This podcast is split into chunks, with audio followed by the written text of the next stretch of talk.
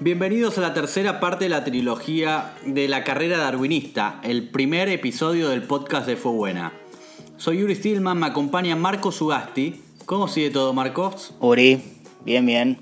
Esperemos que ahí del otro lado haya todavía más oyentes que las primeras dos partes de esta trilogía. En la primera parte brindamos una andanada, sí, siempre quise usar esa palabra, una andanada de datos para marcar por qué llamamos a esto una carrera darwinista y qué distinto es el pasar de los tenistas salvados con respecto al resto, el mundo más grande, los que la pelean o terminan abandonando. En la segunda fuimos por el lado del análisis de esos datos que explican las diferencias entre rankings y entre regiones y sumamos formas de bancar las carreras y de economizar dinero para que el impacto sea un poquito menor.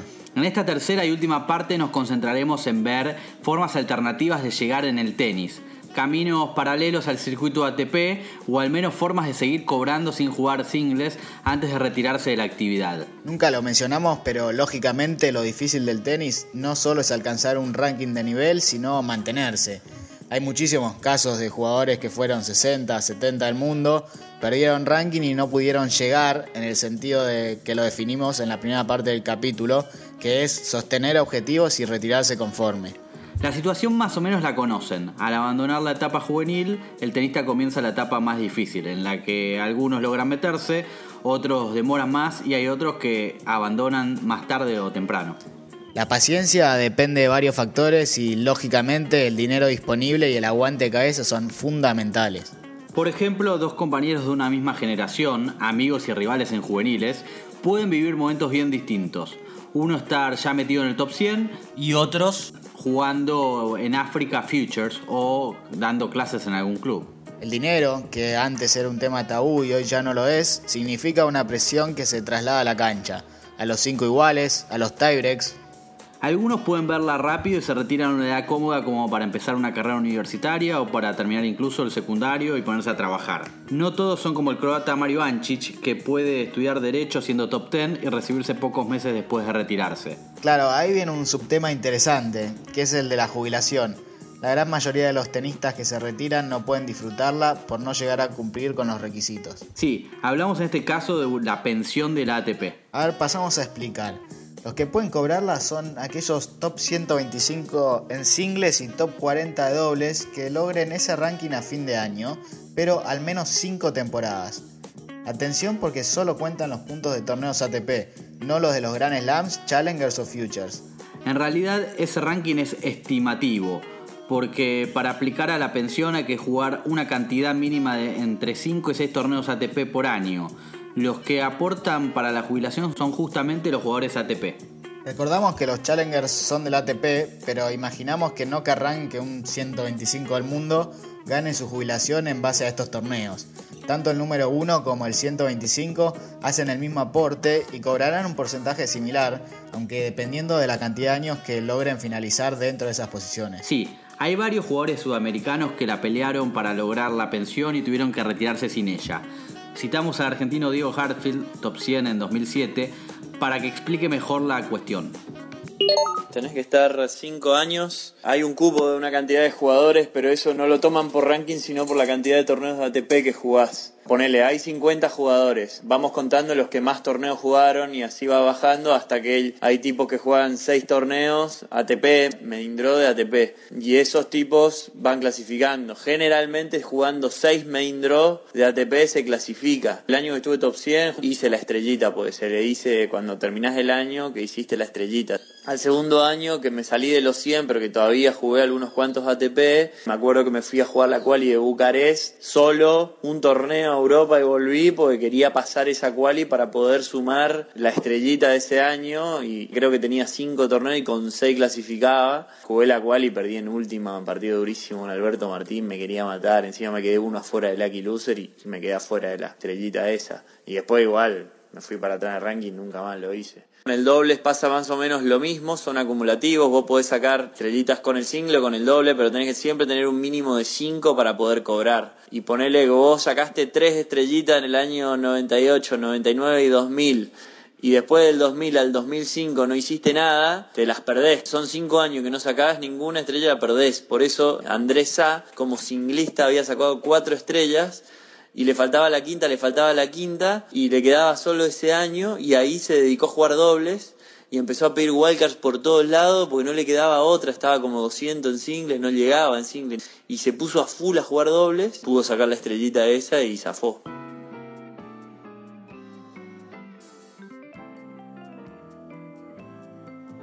Si bien el sistema los iguala porque tanto el número 1 como el 125 pueden cobrar el mismo porcentaje, sabemos que hay millonarios que jamás la necesitarían. Suena raro hablar de un jubilado con 30 años, pero así es el deporte, no solo el tenis. Sí, igual la cobran más cerca de los 60 años. A medida que pasan los años, el jugador no solo ve difícil jubilarse por ATP, sino vivir como tenista, cambian los objetivos. Si cuando era chico soñaba con un Grand Slam o ser top 10, ahora baja la tierra y tiene que hacer ajustes para perder el partido más importante, por así llamarlo. El recurso más conocido es el de los interclubes en Europa, que se juegan a mitad de año en primavera y verano en el viejo continente. Se realizan mayormente los fines de semana y pueden ser varios partidos para un mismo tenista. El mejor ejemplo es reciente. Nuestro amigo Dustin Brown venció a Rafael Nadal en Wimbledon después de pasar en la fase de clasificación y a los tres días estaba jugando interclubes en Colonia, Alemania. Eh, en polvo de ladrillo. Imaginamos que también hizo saque red, ¿no? Un personaje este Dustin. Los interclubes se juegan mayormente en Suiza, Alemania, Italia y Francia. Hay varias divisiones como en el fútbol y la mejor de todas es la Bundesliga alemana en las finales, con el objetivo de ganar, los clubes pueden darse el lujo de desembolsar cinco cifras por cabeza y contratar a jugadores top 10 con tal de llevarse ese título. Los que están más allá del 100 del ranking cobran menos, pero les puede rendir más que un challenger. Se alojan en casa de familia o a veces los clubes les proveen alojamiento. También hay interclubes femeninos y en los dos casos, obviamente, mejor tener un pasaporte europeo. Otra opción son los torneos profesionales que no dan puntos para el ranking, eh, ni son competencias de clubes. Son torneos por plata que sirven para ir tirando. Los torneos en Francia son un ejemplo, pero se hacen en varios países. De hecho, acá en la Argentina hay un caso prototipo con los torneos de Haciendo Tenis, que son un sostén importante del tenis femenino y el desarrollo. Lo mismo ocurre con los torneos Top Serve para los hombres. Otra salida que se toma a una edad temprana, pero en la que ya se aceptaron las dificultades, es seguir una carrera universitaria en Estados Unidos. Rinde en varios sentidos. Se continúa jugando al tenis representando a tu universidad, te egresás con un título y si hay nivel, energías y plata para hacerlo, puedes probar en el circuito profesional.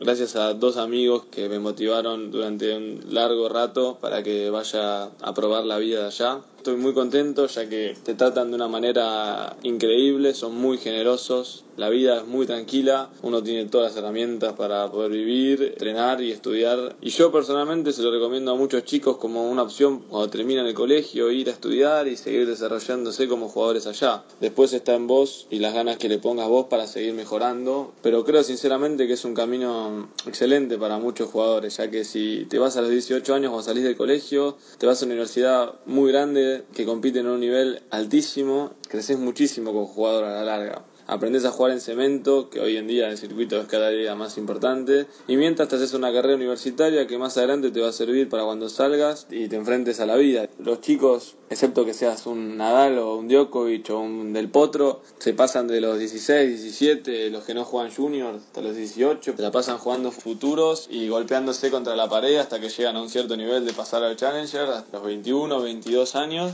cuando podrían estar tranquilamente haciendo lo mismo, estudiando, compitiendo en otro país y creciendo y desarrollando otras partes del juego, pueden venir acá con la cabeza mucho más tranquila, no tan quemada de, competir y chocarse contra, contra una pared. Y aparte con el respaldo de decir tengo un título y cuando termino o cuando decida dejar de jugar tengo otras opciones para hacer en mi vida y solamente tener 21 o 22 años y ya está listo para competir, o sea, no perdiste nada de tiempo.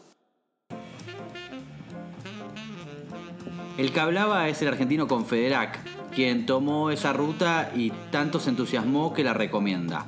También nos comentaba sobre el clima de equipo que se vive en las universidades, algo similar a lo que pasa en los clubes de Europa, pero con todavía mayor unión porque estudian y viven en la misma ciudad e incluso en el mismo campus a veces. John Isner es el caso más conocido de universitario exitoso.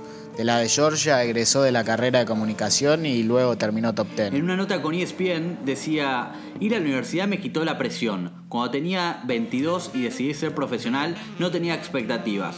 Solo quería salir y dar lo mejor de mí. Definitivamente excedió todo lo que creía posible. Otros casos son el de Kevin Anderson, el que exigió a Novak Djokovic en Wimbledon, que estudió en la de Illinois, Benjamin Becker, Michael Russell o los hermanos Bryan. En una entrevista, Brad Chilbert sostenía que es muy difícil venir de la universidad y ser el número uno o dos del mundo, que no cree que eso pase, pero que ciertamente se puede ser un buen top 20. El caso de Isner es el reflejo más fuerte. Sobre esto dejamos en el blog una muy buena nota de consulta que hizo el blog Le Tennis, en la que también se describe la elección de jugadoras que hicieron su experiencia en Estados Unidos.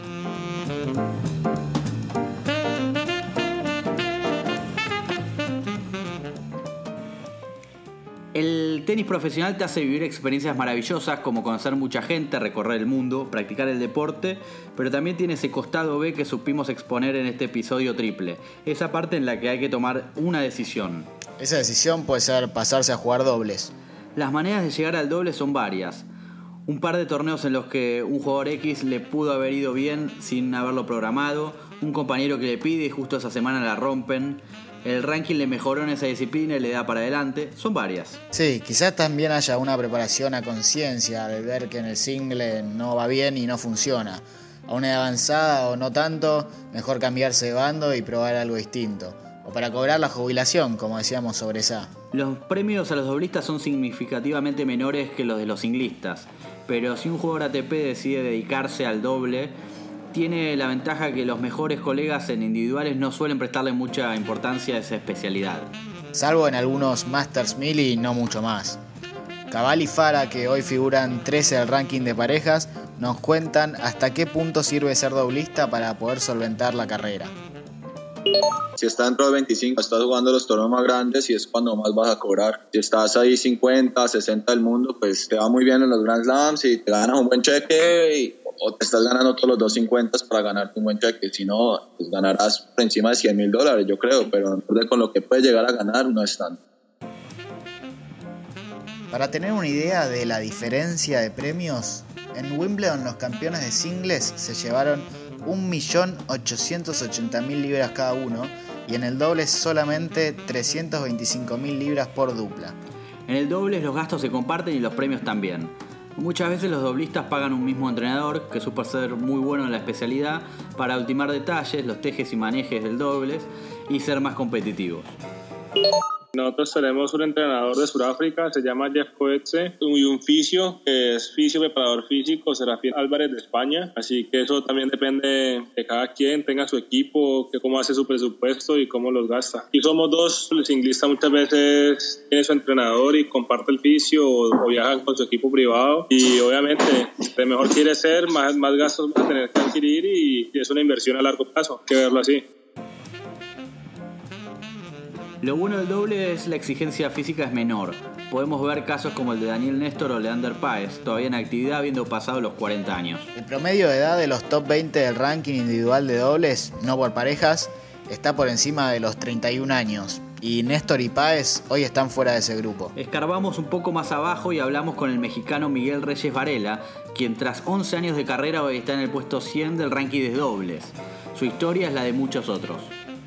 Para un Djokovic, ser 5 del mundo sería un mal año, mientras que para mucha gente obtener una beca universitaria es un gran logro. Podría decir que eso es llegar. Para poder vivir del tenis profesional habrá unos 100 a 150 en el mundo, de 2.200 que hay en los rankings ATP, más miles que no tienen ranking, un 2-3% de los jugadores. Yo siempre he sido bastante organizado con los números. Yo me gradué con la licenciatura en matemáticas, en actuaría. He sido bueno en organizar eh, presupuestos y saber con lo que cuento para poder planear mis giras. Al principio de mi carrera profesional tenía que cuidar muchos aspectos para ahorrar dinero, sacrificando mi alimentación, mi descanso y la forma de viajar. También necesitaba aprovechar torneos y giras baratas cerca de casa, aunque a veces no fuera la mejor opción. Al final, la combinación de la preocupación económica con esa preparación preparación hasta cierto punto deficiente se podía ver reflejada en la cancha. Después de cinco años de experiencia en el circuito, he ido mejorando tanto adentro de la cancha como en mi situación económica. He tenido algunos obstáculos de salud que no han sido nada baratos, pero estoy logrando jugar torneos de mejor nivel y me permite hacer las cosas de una manera más profesional sin pensar tanto en lo económico. Hoy por hoy creo que tengo un balance bastante sano, donde fuera de cancha me mantengo ordenado y a la hora de cancha puedo decir que ahora sí estoy 100% enfocado en mi tenis. Al día de hoy, acercándome al top 100 de dobles, estoy jugando principalmente en el circuito de Challengers. Mis gastos se han visto reducidos comparados con el circuito de ITF Futures. Los torneos acá dan hospedaje mientras te encuentres comida en el torneo. Dan transporte local, algunas comidas, también dan aguas, frutas, toallas, pelotas nuevas y las instalaciones para entrenar toda la semana. Con el price money de cada semana, que no sé, puede variar entre 300 a 2000 dólares de puedo cubrir mis gastos de cada semana y los gastos de viaje entre torneos. He tenido la oportunidad de jugar algunos torneos ATP como Acapulco y recientemente Roland Garros y obviamente es de gran ayuda. Sigo jugando algunos torneos de dinero al año y además he contado en ocasiones con el apoyo de algunas personas o organizaciones para seguir adelante. Sin embargo, si estuviera viajando con el entrenador a tiempo completo, estaría en números negativos todas las semanas del año.